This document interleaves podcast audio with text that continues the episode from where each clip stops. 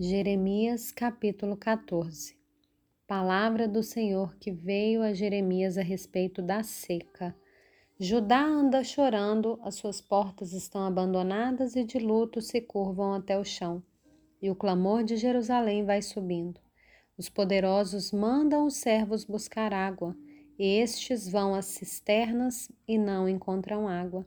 Voltam com seus cântaros vazios e decepcionados e confusos cobrem a cabeça. Por não ter havido chuva sobre a terra, essa se acha ressequida, e por isso os lavradores decepcionados cobrem a cabeça. Até as corças no campo têm suas crias e as abandonam, porque não há capim. Os jumentos selvagens se põem no alto dos morros e ofegantes sorvem o vento como chacais. Seus olhos desfalecem por causa por falta de pasto, ainda que as nossas maldades testifiquem contra nós.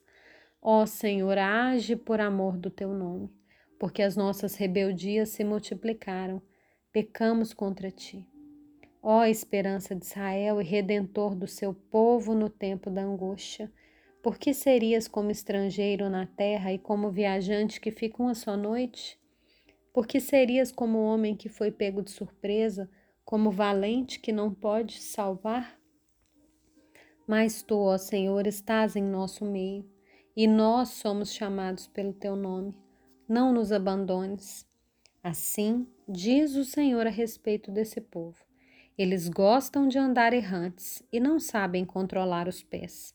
Por isso o Senhor não se agrada deles. Agora, ele se lembrará das maldades que fizeram e os castigará por causa dos seus pecados. O Senhor me disse ainda: Não interceda por esse povo para o bem dele. Quando jejuarem, não ouvirei seu clamor. E quando trouxerem holocaustos e oferta de cereais, não me agradarei deles. Pelo contrário, eu os consumirei pela guerra, pela fome e pela peste. Então eu disse: ah, Senhor Deus, eis que os profetas lhes dizem: Vocês não verão a guerra nem passarão fome, porque eu lhes darei verdadeira paz neste lugar. E o Senhor respondeu: Esses profetas profetizam mentiras em meu nome. Nunca os enviei, nem lhes dei ordem, nem lhes falei. Eles estão profetizando para vocês visões falsas, adivinhações inúteis e engano que procede do seu íntimo. Portanto, assim diz o Senhor a respeito dos profetas que profetizando em meu nome, sem que eu os tenha mandado, dizem que não haverá guerra nem fome nessa terra. Esses profetas serão consumidos pela guerra e pela fome.